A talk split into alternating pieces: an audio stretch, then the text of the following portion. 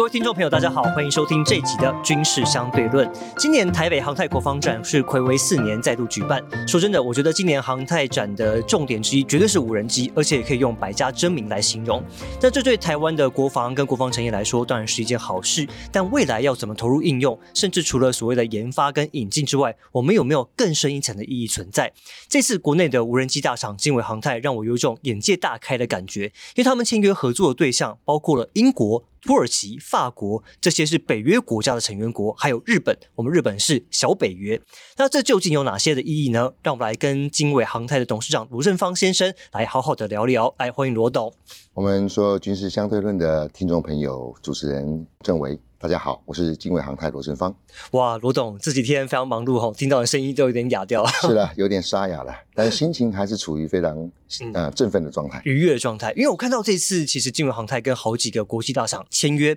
我们来整个大方向来看哦，包括英国的 Flyby、土耳其的 Fly BVLOS，还有法国的 Cavok UAS，这些是北约的国家。它究竟这些签约到底有哪些的意义存在？经过一年的努力啊，刚好昨天蔡英文总统。率领的国安高层到我们现场来啊，我有跟总统报告。首先，总统念兹在兹，在去年八月启动了无人机国家队之后，国家也交了第一个任务给我们，也叫军用商规的无人机。OK，啊，希望能够在很短的时间里面，针对中型跟小型的部分，能够取代中国的产品。哦，及时的任务交下来以后，我跟昨天跟总统报告，报告总统，我们做到了。哦，所有军用商规八家厂商目前所交军。的第二阶段的原型机全部达到百分之一百，没有中国制的零件，百分之百，百分之百，这是一个非常难的挑战，也证明了只要我们卷起袖子，我们有决心，我们是能够做到的。当然，下一步要考验的还是进到量产，可以借由台湾更多量产的布局，更多工业过去的呃仰赖的基础啊，这个我们稍后再谈，是可以再进行往下做的。不过，除了这一个自制率的提升之外，我也跟总统报告，这一次跟过去的国防航太展很不一样，非常非常多的国外的厂商都到我们这边来布展呢。对，真的非常多，还到我们这边来参展。首先，我们看到第一个，美国透过 AIT，事实上就是美国大使馆、美国在台协会，过去从来没有一个美国馆以美国为名进驻到我们的国防航太展。这个战略哈，可以说是从战略模糊进到战略清晰。是，经过了四年以后。我觉得这个象征也象征了呃，美国事实上是很挺我们的军工产业，也把军工产业认为是现在印太美国发展印太战略的重要的一环。是啊，当然继五月美台工业合作论坛之后，这一次我们看到了非常非常多的大的系统厂商、关键厂商都到台湾来。我也看到了前几天的消息，我不知道政委你有没有看到，North Grumman 竟然被中共制裁哦。哦，有两家，因为他们也不再遮遮掩掩。台湾现在所缺的、短缺的、关键的这个项目，透过了他们的 NDA 国防授权法或总统授权法，那么急速的补充过来。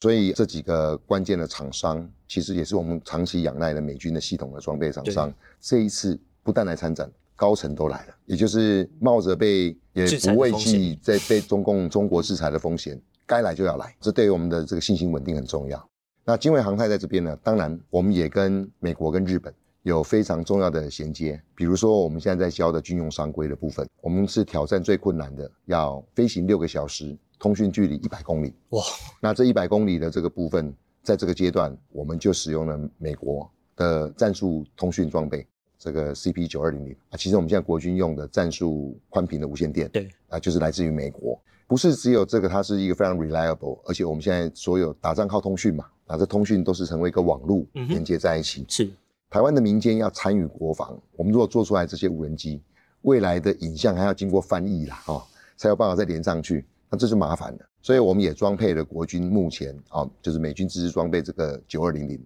它一飞上去完了以后，就成为一个 mesh 的网络，就这个多节点的，它立刻就会融入目前国军的指挥系统、指管系统。哇，好，那这个没有美美国帮忙，你也不可能拿到这个通讯的部分。我们这上面的视觉系统，现在也用的是在乌克兰里面非常非常广泛的法国的 Mario，所以法国这一次也赶来相助。对，他们已经在战场上面验证了，除了 EOIR 就是可见光跟热感热影像之外，还有镭射。它的镭射是为了目标的获取。那么我们国内的光电协会跟光电业者正在努力的团结起来，也在进行做国产化的动作。但是由于总统下这个命令啊，军用商规要短时间赶上来，所以我们这个阶段就透过国际盟友的帮助，那同时也在寻求技术移转到台湾这边来，在大量量产的时候呢，用台湾本地的供应链把它做 cost reduction，就是成本降低。降低是。好，那我们有了通讯装备，有了眼睛，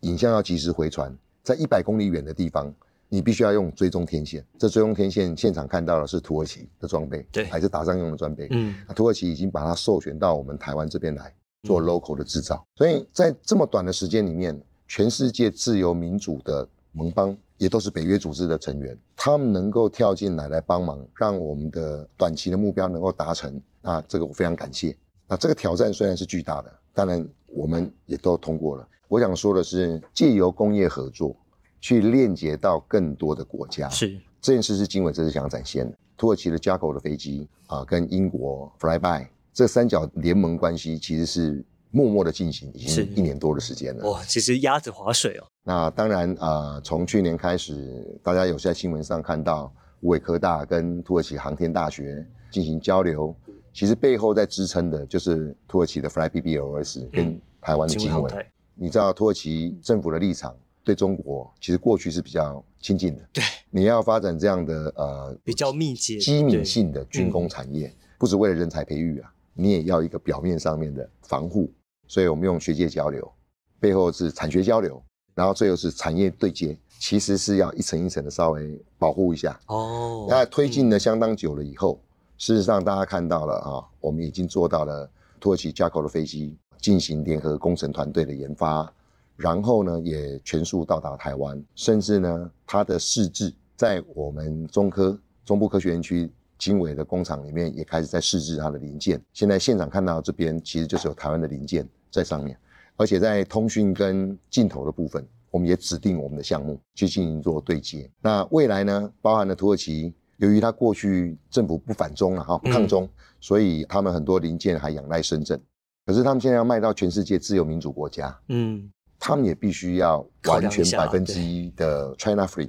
非红红色供应链的部分。这时候他要加速来找台湾啊，也因为我们这是军用商规的提前一步去做这样的部署，我们已经具备了非常多 ready 的零件，可以进行做 Jaco 土耳其这台的转换，刚好也符合他的目标。那回过头来，我们要对土耳其要有点请他们帮助的项目，是所以未来在防御上面，它也可以真打一体。哦，就这架飞机无人机可以真打一体。那这个就是土耳其跟英国的布局啊。透过英国 Flyby，他们已经得到英国皇家空军的装载短程飞弹的的 Telis 的飞弹的 solution。事实上，他们也获得美国的授权，跟联合发展，把 Northrop Grumman 的呃另外一个短距离的飞弹 LMM 也上了这个架口。哇！所以等同于是它是一个呃 ready to combat，可以随时上战场的准备准备。嗯，那我们保留的这一个 upgrade 的呃可能情况，如果紧急转紧急的时候会怎么样？我们有这样的成熟的载具在手上，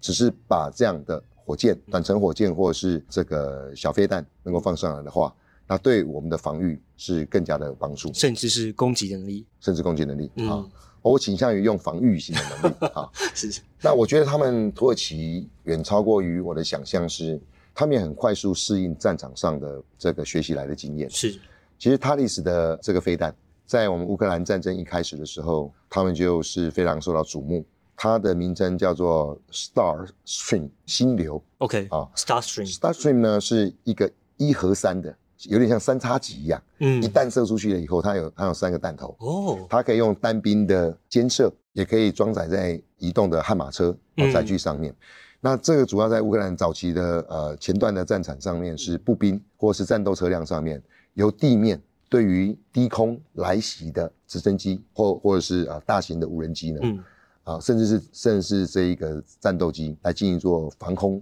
有点像是刺针飞弹那种吸射、监射型的刺针飞弹，就是一种刺针飞弹。嗯，土耳其在很快速的这个架构的转换上面，把这样的刺针飞弹呢挂到它的上面，无人机上面，两边各十三公斤，可以在起飞完了以后，飞到前方的距离改成空对地的发射。哇，那所以把一个地对空的这个防空飞弹改成是空对地对地。面的啊比较大型一点的甲车，嗯，或者是坦克车来进行做打击。但在台海的防御上面呢，对于近岸要登陆哦，的，这样的呃船舰比较近的距离，我们还可以有一波可以在它上滩之前嗯。再进行做这样打击，这其实因为它是无人化嗯，所以呢，啊，我们的人员是躲在后方的安全操作。对，啊，所以也不会涉险。所以它已经可以具备了 dual use，也就是说，它可以精准的呃截取目标做木获型。但是如果搭配了这个防空飞弹，它可以做近敌的打击。那其实呃这样的项目对于我们正大一体化的发展整体而言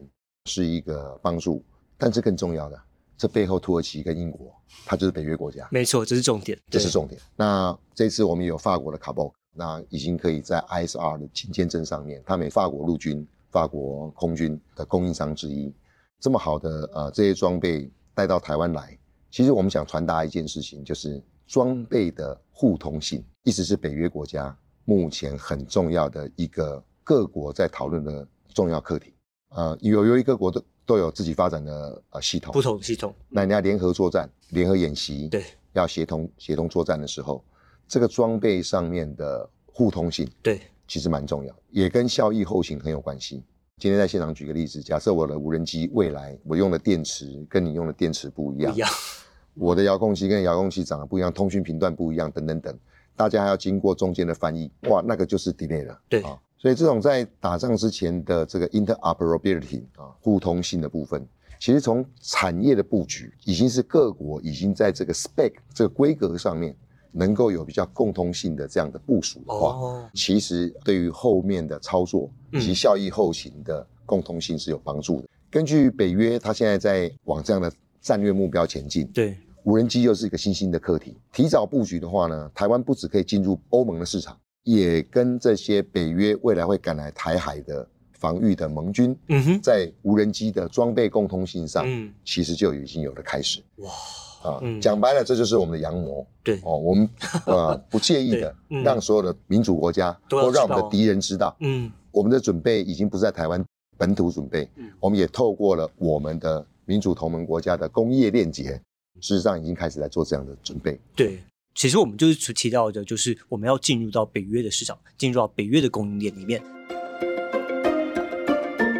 好，我这边继续接续刚刚的提问哦，因为刚刚提到了包括土耳其的厂商，其实我们也知道，因为土耳其在这次的乌俄战争当中可以说是大放异彩，他们的无人机使用非常非常的出名。那我们是不是也是可以透过像这样的机会，我们不止进入到他们产业链里面，也能够学习他们一些在实战上的一些经验？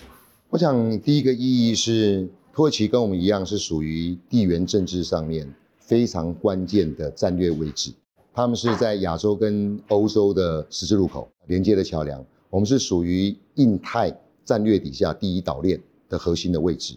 土耳其这一次透过不对称战力的提供，事实上从二零二零年从双亚战争、叙利亚战争一直到乌克兰战争，使用了这样的呃无人机的技术，获得了地缘政治上的话语权。其实可以看得出来，他们是成功的。那么台湾呢，如果能够借由自己本身的建立的军工产业链，嗯，不但为了国家的自我防卫的需要，同时也能善用我们地缘关系上面的啊重要性。那我们也有一些话语权可以表达。那特别是台湾现在并没有太多外交上的关系，但是我们商贸上面的链接没有什么问题。那无人机属于一种军民通用的技术，是属于一种 dual use 的产品。那我们在这时候呢，跟土耳其能够做到下一代无人机产品的事先从设计上面就介入，而不是说到我们这边做完了以后才想把我们台湾的产品卖到其他的国家。我觉得这样的可能性、成功性会更高。另外，从这一次在战场上面，我们发现了无人机不是要飞而已，因为在战场上要适应到这么严苛的环境，其实像 GPS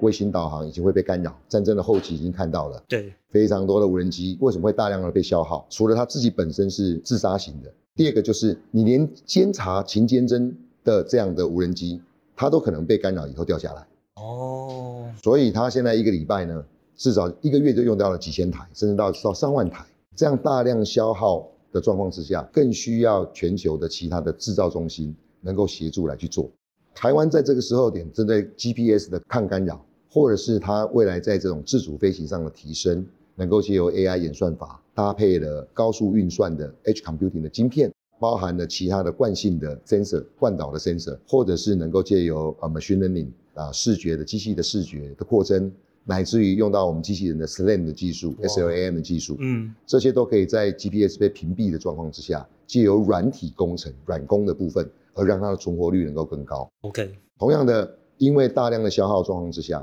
不大可能用非常昂贵的军工级的嗯，的的 sensor，对，所以它的寿命很短，但是可以大量的使用工业级的感测器，这个又是台湾的强项，OK，能快速弥补啊这个生产所需。也因此呢，我们台湾这时候被看到，也是在各国的军需的急迫性上面，或是要去支应乌克兰未来的这样的大量使用的状况之下，台湾被发现它的重要性。那因此，我们找到这些北约的国家，在他们已经有的基础上，赶紧搭上这班车，跟他们去发展下一个阶段急迫要解决的课题啊。那这个是我们进入到这样的北约联盟的一个策略性，也是同时部署了我们的海外的出海口。外销市场的出海口的策略，其实我觉得有点像是时势造英雄，但是造英雄其实也要人家看得到我们，那也要愿意跟我们合作。因为我自己印象非常深刻，我在二零一七年的时候去了巴黎航展，那当时呢以一个台湾记者身份要去采访所谓的欧洲厂商，其实他们是抗拒的，他们听到哎你来自台湾，他们是会直接拒绝我，那就说因为你来自台湾，那他们看的是中国市场。那现在看起来，我们现在能够跟土耳其、跟英国、跟法国这些公司合作，是不是代表说他们对于台湾接受度比过去更高了？我想从去年我们就看到一些变化，德国、英国他们的海面上的船舰，甚至英国的伊丽莎白号，他们的航空母舰，去年有四艘航空母舰在全球大的演习，在 COVID-19 的时候都赶来台湾台海附近。那全世界呃的盟邦也开始注意到第一岛链这边的冲突，因为台湾有事不是只有日本有事啊，台湾有事全球都有事、啊，都有事，嗯，所以印太这边的安全涉及到全球的货品，大家运输都会通过这个水域，不得不让大家来来去思考，维持这个亚太地区的集体安全，嗯维持台海的现状，是对于全球经济发展的必要。那第二个部分呢，一带一路，我个人认为是破产。也就是说，它在这个呃陆上或海上，除了这种看起来是释放利多，却搞了很多国家几乎破产嗯之外，它背后所隐藏的军事化，对，战他略上说的港港口军事化，或是其他的企图，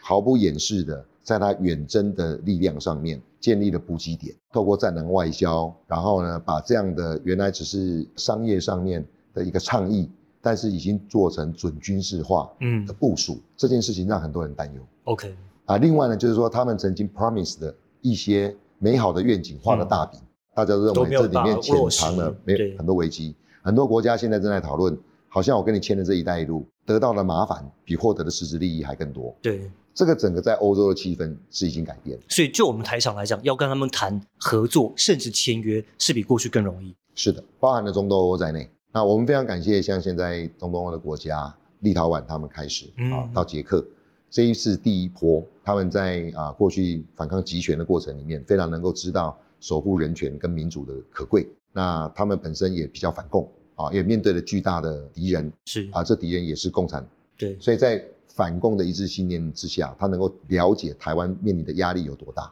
所以从 COVID-19 的时候呢，就给我们疫苗，嗯，给我们在联合国里面发声，对，我们台湾这边需要的一些技术上的短板，嗯。他愿意提供，哦，这个变化很大。对，而这个是会感染的。就整个中东欧部分，现在已经推到波兰，波兰甚至已经开始在改变。是我可以跟各位报告，连匈牙利都在改变中，哦，真的吗？匈牙利很轻松哎，土耳其也在改变中。嗯哼，那土耳其大家觉得说它应该跟中国应该维持不错关系嘛？的确，这些国家都必须要跟大国保持保持好等距的关关系。嗯，但是从上合会这边可以看得出来，在整个呃中亚这个部分，俄罗斯现在在困在前线的时候，谁来做老大这件事情，土耳其是不会让中国做老大的。对，哦，那这这整个在 Turk 啊、嗯整个土耳其的文明的这个部分，嗯，他们有更多的这个地缘上唇亡齿寒的这个关系的嗯战略需求。那呃，中国的战狼外交也给他们相当大的刺激。的确，在经济上面呢，大家还有互相有依存，所以不会那么快撕破脸。嗯但是大家也认为说必须要分散，，OK，好嗯，这些敏锐的部分都可以嗅到这样的的转变。那我们更应该积极的从我们在过去被赶在咔咔角，现在大家认为说可以开门，让我们可以可以谈，可以跨进来。嗯，台湾更应该把自己的强项，而且跟我们的这样的意愿嗯，啊，加速的跟他们去做对接。我们看看日本跟韩国为例，嗯哼，他们原来不是北约的国家，但是因为印太这边太危险了，所以呢，整个北约目前啊最大的在全球里面的课题之一，就是在印太这边找新的特殊个别的伙伴。所以四个国家，日韩、纽西兰跟澳洲，嗯，已经都融入到这里面，这叫 AP 没 Four。那 AP Four 的部分呢，也是一样，大家在这个情报的互相分享，在这一个防御能力上面的协同作战，嗯哼，跟它的装备的共同性。其实你看到今年的签的 MOU，对我们这次有跟日本的厂商签约，对对对，嗯，呃其实也是在体现我们台湾怎么赶快，因为战略地位的重要被他发现，我们可能是未来有没有可能是 AP Five 哦，第五个国家嗯哼，哦，至少是个别型的，隐性的这个第五个对国家，对对对。对。就算不能像乌克兰一样啊，或瑞典啊，正在讨论要不要加入北约，但是我们在工业基础上面，其实可以就我们加入北约的军工的这个角度，成为个别特殊的伙伴，被拿出来讨论，或是鼓励大家跟我们来做链接。所以我们来特别聊一下吧，因为这次日本这个 Fortunio 这个公司来台湾，其实已经跟我们金融航太合作，所以它在我们的所谓的无人机的防御技术上面，它到底有哪一些可以立即投入使用，或者是可以看得到一些一些成果存在？首先，第一个，呃，日本也是一个只要启动的话，军工一定很强的国家。嗯那么他们在这种微波技术，在这种感测技术上面，他们是非常领先的。嗯那就日本的角度来讲，他们当然在现在的宪法跟各方面来讲，他不愿意成为军事冲突的嗯攻击型的国家。对对，但防御技术他一直没有嗯哼，放弃。那你也看到他整个部署从北海道已经都嗯拉到我们的冲绳，对对不对？没错好，整个往嗯下移。那在这样的部署过程里面，所有相关的防御的部分都在强化。国防预算是历史的新高，防御的课题有个新的部分就是无人机。嗯其实就整个战略的或者战术上面的远程雷达，这都不是问题。嗯哼，每日早就是都在一个对一个情报分享网里面，是，可是无人机会飞得很低，它来来无踪去无影。啊，然后突然从哪个地方冒出来，对，以非常低的低空，那这些低空在穿越了林梢啊树林的中间，或者是建筑物的中间，你这些远程的雷达事实上很难看到。抓不到，对，那对于很多的关键设施，电厂啦、车站啦、啊、这个啊电力设备啦、油槽啦、车站啦、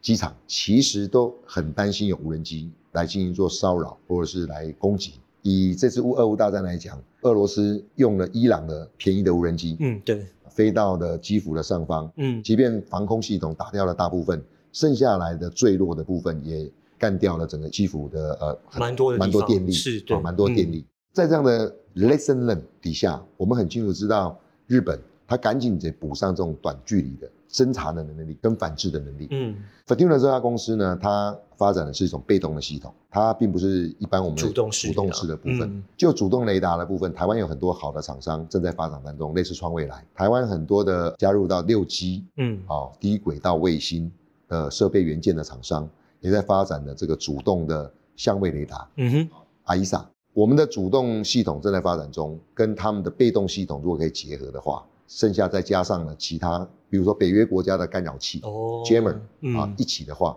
就会组成一种新形态的比较完整的啊这样的组合。嗯哼，那日本的这个被动的部分呢，好处是什么？它不是主动雷达，它不用很大的功率，嗯。它其实呢在启动的过程里面，嗯。并没有无线电波的外哦，溢，真的啊，嗯。所以对于民航机的威这个威胁啊，嗯。或者是对区域里面的民生使用的其他无线电的部分不会影响。，OK，在这个展览之前呢，我们也在呃新北市嗯啊，在申请合法的状况之下去做了测试。哦，这个测试的距离呢，甚至是二十公里，还能够侦查到，只要小型的无人机像大疆嗯啊，或者是这一个无人机一启动，在低空的时候，嗯立刻就被它呃系统给抓到。哇，这样子哦，真的很强。嗯可是呢，在同一个时刻呢，我们大家在使用我们的手机，在发送 Line 嗯，这些生民生的使用它不都没有影响。哦，那么侦查到的话呢，可以立刻通报我们其他的防空单位，嗯哼。或，是其他的必要的措施。嗯。但是，一旦呢，他躲过去这些啊防空的手段，进到了最后那一层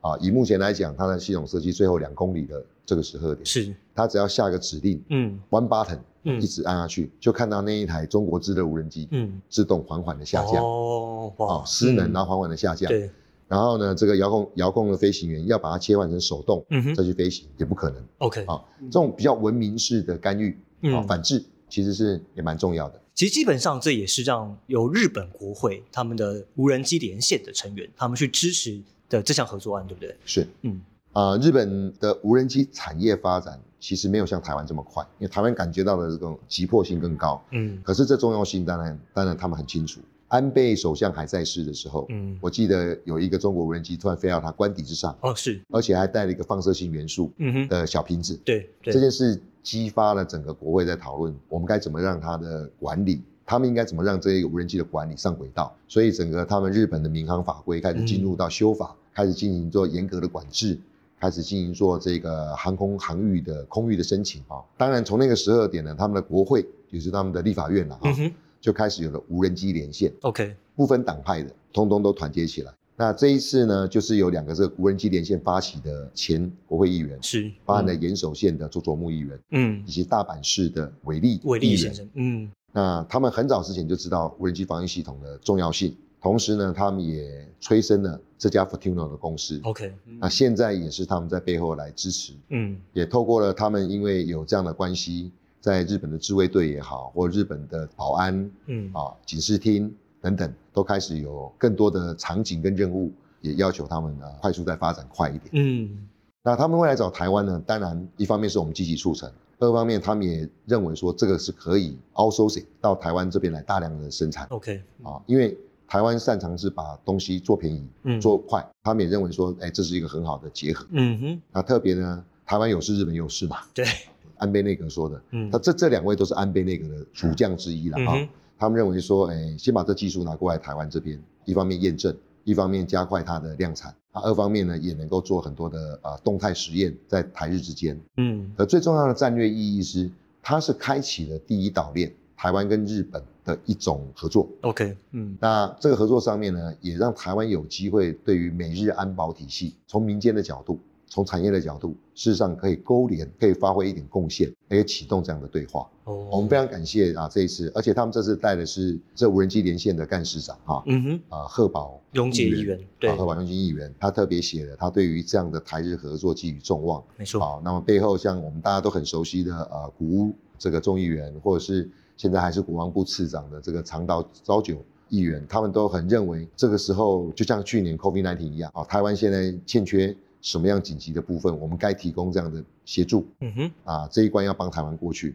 那台湾投桃报李，也在后续可以回过来帮得了日本。OK，啊，我觉得这样的启动呢，跟第一岛链上对美日安保的链接，对台湾的安全、集体安全是有帮助，也可以让更多的现在已经在这个体系的国家，我刚刚讲的，从这个菲律宾一路到越南，一直到新加坡 OK 再到纽澳，嗯哼。他们也都可以看我们的这样的防御系统，呃，也可以给他们做参考。嗯，其实我们看到所谓的我们的无人机合作，不是只有只有在技术上的合作，它后面还有更重要的战略上的意义。所以，我们看到金远航太未来有机会，你看带着我们一起进入到北约的军工的供应链体系里面来。我们跟日本在第一岛链上的合作，由你们来带着我们，有跟这些国家我们过去可能想不到的，但是我们未来能能够有更多的合作的机会我。想通过工业合作，那么台湾积极的往东向的轴线，嗯哼，也就是说日本跟美国、对。加拿大西向的轴线，土耳其、法国、英国、德国、嗯。中东欧，由双臂的方式，两个方向啊，加速去去链接，